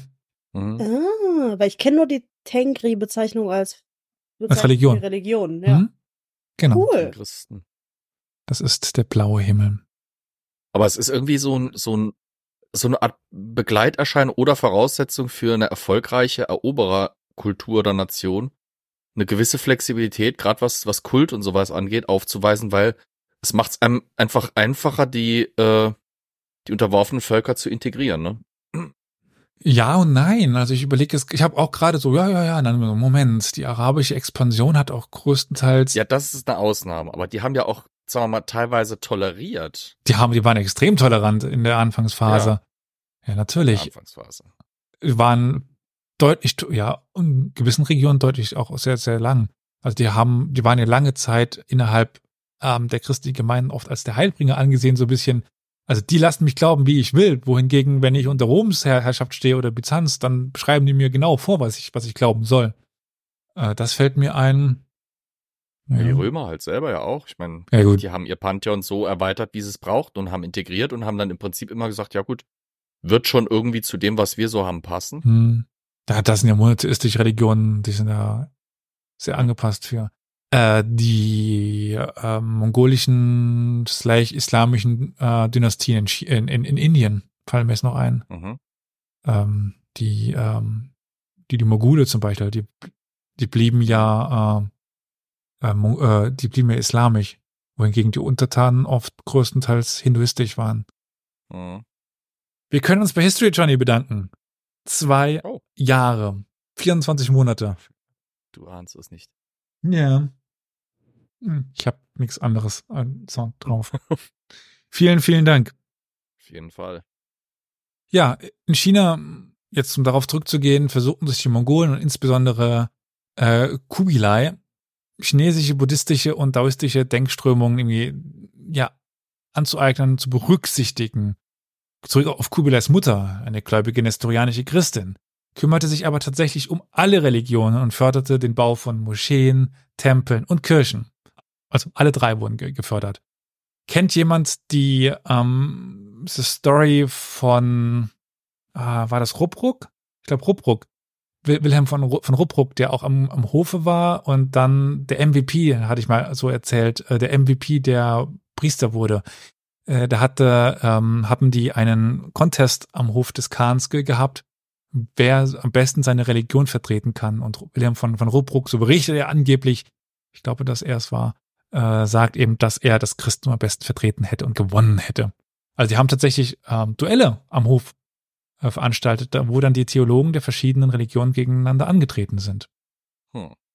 Der, der MC äh, Christus, der MC äh, MC Christ, ey. Mohammed, keine Ahnung, ja. Äh, machen wir weiter. Kubilai genehmigte dann auch den Bau und die Wiedereinrichtung des Tiao Miao äh, und die posthume Verleihung von kaiserlichen Tempelnamen und Titeln seiner Vorgänger. Äh, von Genghis Khan bis zu auch dann seinem eigenen Vater übrigens, die wurden auch alle szenisiert irgendwie, die wurden auch zu chinesischen Kaisern gemacht, gestattete rituelle Opfer, ordnete den Bau von konfuzianistischen Tempeln im ganzen Reich an. Kurzum, er wurde ein klassischer chinesischer Herrscher. Oder er bewegte sich zumindest darauf hin. Im Jahr 1272, mitten im Bau der Hauptstadt, unternahm dann Kubilai schließlich den größten Schritt von allen. Er verkündete nicht nur, dass er den Sitz der mongolischen Zentralregierung nun verlegen würde, sondern auch, dass die äh, Stadt als Sitz einer neuen chinesischen Dynastie bekannt werden würde. Also jetzt sagte er es offiziell und beanspruchte die Übertragung des Mandat des Himmels auf sich und sich sah sich selbst als Kaiser von China. Also jetzt eben äh, 1272 proklamiert er das offiziell, was vorher schon mehr oder weniger klar war. Aber jetzt macht er es. Auf Anraten chinesischer Beamter und unter Einbeziehung ihres Wissens über Geschichte und Präzedenzfälle verkündete er, dass seine neue Dynastie Da Yuan die großen Yuan heißen würden und die zentrale Hauptstadt von nun an Dadu, also die große Hauptstadt heißen würde. Ja, haben wir nun das Problem, wir haben zwei Kaiser. Weil im Süden, da gibt's noch die Song, die sahen sie ja selber als Kaiser. Also, der protestierte natürlich und sagte, dass seine Dynastie diesen Titel, das Mandat des Himmels seit 960 hätte und dass das da, da im Norden, das ist ja nur jemand, der da so, das, also, das stimme ja nicht. Äh, natürlich bedrohte die etwas die Ansprüche, die Kubilai damit hatte. Also die Song hatten Schiss in der Bus, Schiss in der Buchs oder so könnte man sagen. Also damit war mehr oder weniger klar, auch der Süden war nicht sicher vor Kubilai. Ähm, und zwar hatte die Song-Dynastie während der drei Jahrhunderte der Liao und der Jin-Zeit, das waren Dynastien, die über den äh, Norden herrschten, mit einem zweiten Sohn des Himmels äh, koexistiert und vernünftige Vereinbarungen getroffen. Aber es war klar, wie ich schon sagte, dass eigentlich Kubilai nicht den Weg der Koexistenz gehen würde. Die Songs sollten vernichtet werden, äh, wie es eigentlich noch Genghis Khan beabsichtigt hat. Die Eroberung Chinas war ja eigentlich 1210 eingeleitet worden und nun wollte der Enkel sie vollenden. Dieses Mal war die militärische Operation anders geplant als alle früheren mongolischen Offensiven China und überhaupt alle mongolischen Offensiven. Äh, ja, es gab nämlich ein Problem. Flo, wie werden denn deine Lieblingssteppenreiter normalerweise militärisch eingesetzt? Mobil, äh, im Plänkelkampf äh, oder in ja, Kavallerie halt. Ne? Ja, es ist Kavallerie. Es ist Kavallerie mit, mit Fernkampf. Ja. Obwohl die Mongolen haben auch schwere Kavallerie tatsächlich später gehabt. Ja, es kommt immer so ein bisschen auf die Region an. Also in Persien hatten sie schwere Kavallerie, weil sie das von dort übernommen haben. Ja. Äh, aber jetzt klassischerweise nicht. Ähm, ja, aber wer kennt sich denn in Zentralchina aus? Wer hat die Bilder vor sich? Zerklüftete Regionen, ja. bergig, viele Flüsse, äh, ja. Das ist nicht das optimale Gebiet für Kavallerie. Ja, da mussten sich jetzt die Mongolen durchschlagen. Aber naja, das äh, taten sie. Unter anderem, indem sie auf die Chinesen bauten. Also sie wurden, sie hatten viel mehr chinesische Fußsoldaten dabei. Seeleute und Spezialisten für Belagerungen und andere Militärtechniken. Sie hatten eine Flotte. Es sollte sechs Jahre dauern, bis die Invasionsroute über den Han-Fluss eröffnet wurde, in dem die Song-Hochburg im Norden Hubais das waren zwei äh, Zwillingsstädte, Fan, äh, Fansheng und Xiangyang am Han-Fluss Anfang äh, dann äh, 1273 erobert worden sind. Dann dauerte es weitere anderthalb Jahre, bis sie Ende 1274 den Han-Fluss hinunter zum Yangtze und dann zum ganzen, den ganzen Fluss runter nach Osten zogen und die Song-Hauptstadt Linan, äh, das ist heute Hengshu, dann zu erobern. Nach diesen Erfolgen im Jahr 1276 dauert es dann noch drei Jahre, bis sie die Lage konsolidiert hatten, Widerstand gebrochen war und der letzte Song Thronanwerber starb. Die Eroberung Chinas hat damit drei Generationen gedauert, viel länger als die Niederwerfung irgendeines anderen Feindes der Mongolen, wenn sie denn besiegt worden sind. Also, wenn sie sich ewig im Kampf mit denen befunden haben, nie besiegt haben, dann dauert es vielleicht länger, aber sie haben es ja im Endeffekt geschafft. Ähm, Kubilai hat während dieses gesamten Feldzugs gegen China nie persönlich die Armee ins Feld geführt. Er war nie vor Ort. Nichtsdestotrotz nimmt er damit irgendwie unter den berühmten mongolischen Eroberern einen Platz ein. Äh, da auch die Frage nochmal von am Anfang. Ihr kanntet alle Kubilai. Ihr kanntet Genghis Khan, die anderen kennt ihr wahrscheinlich alle nicht. Vielleicht jetzt über den Podcast so, so, so ein bisschen, aber das sind so die berühmtesten mongolischen Eroberer, obwohl Kubilai nie irgendwas persönlich erobert hat. Also naja, also ich kannte Kubilai auch nur durch dich. Okay. Aber ich glaube schon, dass es der zweitbekannteste ist. Oder kanntest du noch einen anderen außer Genghis Khan? Nö. Hm. Gut. Ähm, die Hauptstadt, die es erobert worden ist, der südlichen Song, das heutige Hangshu, das war einst eine Stadt der Kunst und Kultur, des Lernens und der Gelehrsamkeit. Sie war eigentlich nur eine vorübergehende Hauptstadt gewesen, nachdem die Song in den Süden vertrieben worden waren aber in weniger als zwei Jahrhunderten war sie eine Stadt von, ähm, war sie aus einer Stadt von mittlerer Größe und provinziellem Charakter zu einer der reichsten und bevölkerungsreichsten Städte der Welt ge geworden. Ähm, ja, wir haben, also wir haben eine extreme Anhäufung von Luxus und Schönheit am Ende des 13. Jahrhunderts. Äh, also eine wirklich der prachtvollsten, größten Städte äh, der Welt damals. Dennoch sagen alle zeitgenössischen chinesischen Beobachter, dass sie nach der Übernahme durch die Mongolen merklich abgenommen haben. Dennoch, weil, äh, so berichtet uns Marco Polo, muss es, das muss für ihn unglaublich ge gewesen sein, die, diese Stadt. Aber sie war eben nur noch auf der Hälfte ungefähr von dem, was sie davor war. Ähm, ja. Vielleicht noch mal ganz kurz zu der Anpassung an die Gegebenheiten. Das bin ich hier gerade eben so ein bisschen drüber hinweggefahren, über die militärischen Anpassungen. Kubilai hatte die Invasion mehrere Jahre lang vorbereiten lassen. Zuerst mit dem Geheimdienst, er hat Informationen sammeln. Er hat Spezialisten gesammelt, militärische Vorräte angelegt.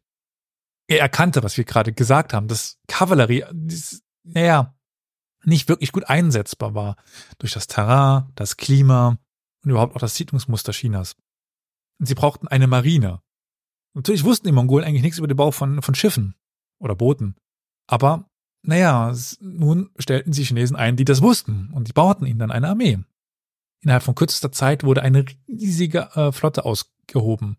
Er war jetzt gar nicht bereit, dann auch Mongolen zu Seeleuten zu machen, aber er war bereit, die mongolischen Kavalleristen auf Boote zu setzen, die dann äh, von Chinesen und Koreanern gebaut und bemannt wurden. Sie hatten dann Ruder äh, und Seeleute, die dann Chinesen und äh, Koreaner waren und die äh, mongolischen Bogenschützen standen dann auf den Schiffen drauf, statt auf den Pferden. Äh, jetzt kommen wir nochmal zu diesen beiden Bastionsstädten äh, Qianyang und Fancheng. Äh, das war an dem Fluss, den man heruntersegelt, da waren das auf beiden Seiten zwei wichtige Bastionsstädte, die mussten erobert werden. Die Belagerung dieser beiden Städten, das ist eine, eine der wichtigsten Belagerungen in der chinesischen Militärgeschichte. Darüber werden in China, so sagt man, eben erzählt. Es gibt Legenden darüber, über die Heldentaten, äh, überhaupt die Taten der chinesischen Verteidiger. Wir haben mittlerweile einen Enkel von Subedai, nicht meinen Sohn, sondern einen Enkel, der heißt Ayu oder Aju, äh, der äh, nun diese Belagerung leiten sollte. Die Song-Chinesen waren davon überzeugt, dass die Bastionen zehn Jahre lang und noch länger sich verteidigen halten würden, könnten, könnten, sich verteidigen könnten. Aju erkannte aber, dass die Städte zu Land und zu Wasser blockiert werden mussten, um den Nachschub und die Versorgungslinien zu unterbrechen. Weil, wenn man eine Stadt belagert, aber die wird von Flussseite immer noch äh, beliefert, das hast ein Problem, weil wenn du belagerst, willst du dir aushungern. Und wenn die weiter Essen bekommen, nicht gut. Äh, dementsprechend belagerte Aju sie nun von beiden Seiten.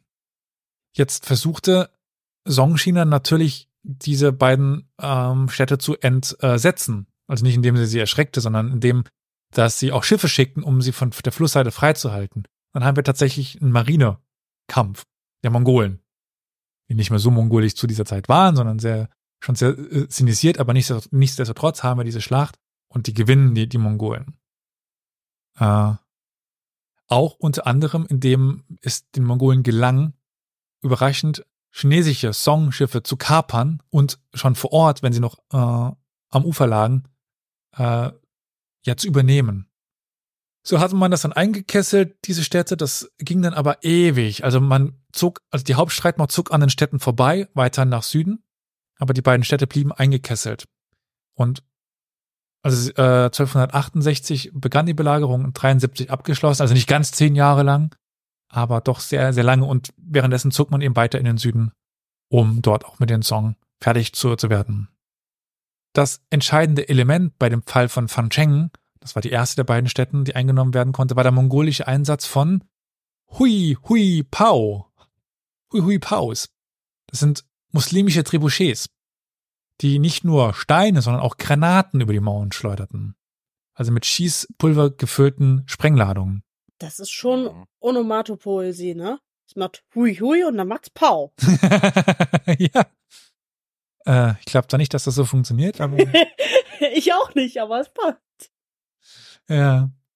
Also an sich hatten äh, Chinesen schon sehr lange Trebuchets verwendet. Was war denn jetzt das Besondere an den muslimischen Trebuchets? Äh, naja, es mag für uns banal klingen, aber das Gegengewicht. Chinesen haben rein über Spannung gearbeitet und nicht über Gegengewicht. Was wir so über äh, Filme wie Königreich der Himmel schauen, kommt das so ein Trebuchet darin vor? Ich weiß es nicht. Ähm, die äh, Muslime benutzen das, um Jerusalem anzugreifen. Also diese klassischen Bilder von Trebuchets, die wir haben. Also vorne ein steingefüllter Korb oder sowas und dann über das Gegengewicht äh, schleudert das dann darüber. Solche Sachen können wir uns jetzt da vorstellen. Zum Beispiel teilweise wetterunabhängiger. Mhm. Äh, weil, also die, die Dinger, die über Spannung funktionieren, sind ja meistens ähm, mit einem gezwirbelten Tau oder sowas. Äh, wenn es da drauf regnet, kannst du die Dinger vergessen. Hm. Und äh, außerdem kannst du da die Kraft relativ schlecht steuern. Bei einem Gegengewicht, Ricochet zum Beispiel, kannst du relativ genau ähm, dich einschießen regelrecht und kannst dann auch die Reichweite gut einstellen. Die Dinger sind präziser, sind zuverlässiger, aufwendiger zu bauen auf jeden Fall auch, aber insgesamt einfach, ja, schon besser. Aber interessant, dass eben in China, also die Mongolen schaffen es jetzt, beide Militärtechnologien zusammenzuführen. Also den Anführungszeichen westliche Tradition der Trebuchets mit nun Schießpulver. Auch wenn ich erwähnt habe ja, dass sich die äh, Mongolen, die Yuan schon so ein bisschen vorarbeiteten, währenddem sie die beiden Städte eingekesselt haben. Die große Invasion be äh, begann dann erst 1274. Wir haben dann einen neuen General, Bayan heißt der, kann man auch wieder vergessen den Namen. Äh, entlang des Han-Flusses äh, kämpft man sich nun langsam vorwärts zum Yangtze. Und schwere Garnisonen bewachten die Punkte, an denen die mongolischen Truppen den Yangtze-Fluss hätten erreichen können. Also man hatte nun begonnen, diese Flüsse zu befestigen von Seite der, der. Und man verstand natürlich jetzt auch, wie die Mongolen vorgingen, dass sie nun über die Flüsse kommen wollten. So, das war natürlich äh, klar, dass sie darauf reagieren würden. Es gab naja, Ablenkungsmanöver im Südosten durch Anhui. Für jeden Russen war das jetzt, war das jetzt witzig, aber äh, ja. Das ist weiß. oder nach Hui? Ja, Hui überhaupt. Ach so. Ja, das, das, heißt das ja schon. Ach so, oh. ja, wenn ich äh, mich irgendwie überrascht sage, Hui, dann muss meine Frau irgendwie immer lachen. Naja, warum immer? Hm. Ist doch schön. Die Streitkraft von Bayan, dem mongolischen Yuan-General, soll wohl insgesamt auf sich ungefähr 200.000 Mann, äh, soll ungefähr 200.000 Mann gewesen sein. Das ist schon ordentlich. Hauptsächlich Chinesen. Und das dürfte damit eine der größten Armeen gewesen sein, also rein unter Waffen, die die Mongolen je aufgestellt haben. Vergleichbar mit der Streitmacht, die Hülegü nach Persien geführt hat. Da haben wir auch eine sehr große Zahl. Da ist ähm, jeder fünfte äh, Soldat im Mongolenreich ist da abkommandiert worden. Aber wir sind in China. Und China waren, also die Chinesen waren immer schon viele. Also zahlenmäßig konnten die Song da mithalten.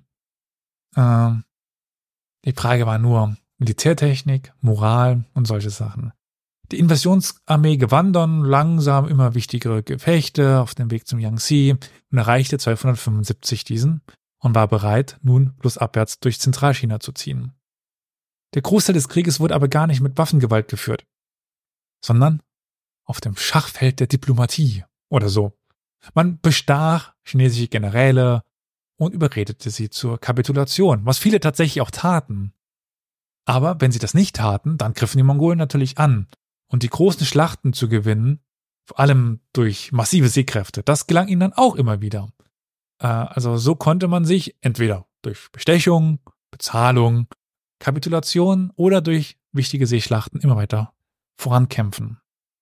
Im März 1275 sah sich der oberste Minister der Song durch den Zorn der Öffentlichkeit gezwungen, ein Heer von 130.000 Mann an den zentralen Yangtze zu führen, um dort sich irgendwie bei schnellem Vormarsch auf die, Haut, auf die Hauptstadt entgegenzustellen. Unterstützt wurde er von einer Seestreitmacht im Umfang von 2500 Schiffen, die den Yangtze blockierten. Äh, ja, trafen dann aber dort im März auf die Yuan. Ähm, Bayern griff zuerst mit der mongolischen Kavallerie an, die abgesetzt war von den Schiffen auf Pferde, äh, an beiden Ufern des Flusses äh, und bombardierte von mit der Kavallerie, die jetzt nicht auf den Schiffen war, sondern an Land war, die feindliche Flotte mit seinen Katapulten. Ja, und die Song-Anführer flohen panisch. In seiner Verzweiflung sandte der Songhof noch einen Notruf aus, in dem alle lokalen Führer und das Volk Chinas aufgefordert war, das ultimative Opfer zu bringen, um den Staat zu retten.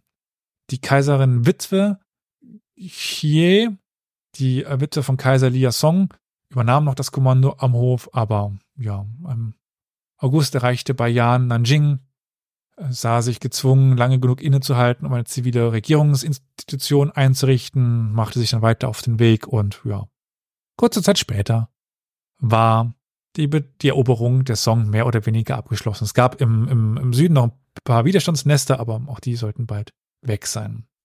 Der Widerstand gegen Kubilai in China nach 1279 war militärisch nicht so wirklich von Bedeutung, aber der anhaltende mongolische Widerstand gegen ihn ist eine ganz andere Geschichte.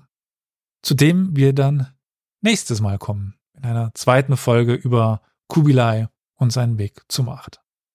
LD15 dann. Eieiei. Ja, Steppenreiter, hurra. Also Moment, also ich würde sagen, das ist für Steppenreiter ganz schön sesshaft geworden. Ja, okay, Steppenreiter Light ist, ist, äh. Nur die Namen waren noch einigermaßen steppenreiterisch. Ja. Die Namen haben es für mich rausgerissen. Weil ein paar Chinesische da dabei waren. Nö. Meine, der, Also ich finde Ach so. Hui Hui Pong einfach toll. ja, Ja, damit nee, kann war ich dann super. auch ganz gut leben. History Johnny fragte gerade, inwiefern waren nomadische Herrscher eigentlich die Regel oder die Ausnahme in China? Ähm, naja, die Dynastien sind sehr schnell nicht mehr sesshaft, äh, nicht mehr nomadisch ge gewesen. Also wenn es, also was ich dir sagen kann, sind quasi die Dynastien, die nomadischen Ursprungs waren. Ja, äh, ja das, was du gerade selber schreibst. Äh, also die äh, Yuan waren's, die Qing waren's, ähm, die äh, Jin waren's, die ich mache es mal selber auf, die, die Übersicht. Jing waren's, Ming waren's nicht, genau. Äh, die Yuan waren's, die Liao waren's. Ähm, davor bin ich, also äh, an- Antike und ganz frühes Mittelalter bin ich tatsächlich, äh, Tang waren türkisch beeinflusst, genau, was gerade äh, Tukulti schreibt. Ja, bei den anderen bin ich mir vorher, bin ich mir nicht so sicher, wer da wie woher kam. Aber bei den ab Yuan, wie gesagt, die Yuan waren die Mongolen, dann kam die Ming-Dynastie, die waren wieder einheimisch und die ähm, angesprochenen Qing sind ja dann die Manchu oder äh, Churchen, Jurchen, die dann aus dem eher Nordosten nochmal kommen äh, und die Ming dahin raffen. Aber dazu kommen wir dann äh, später nochmal.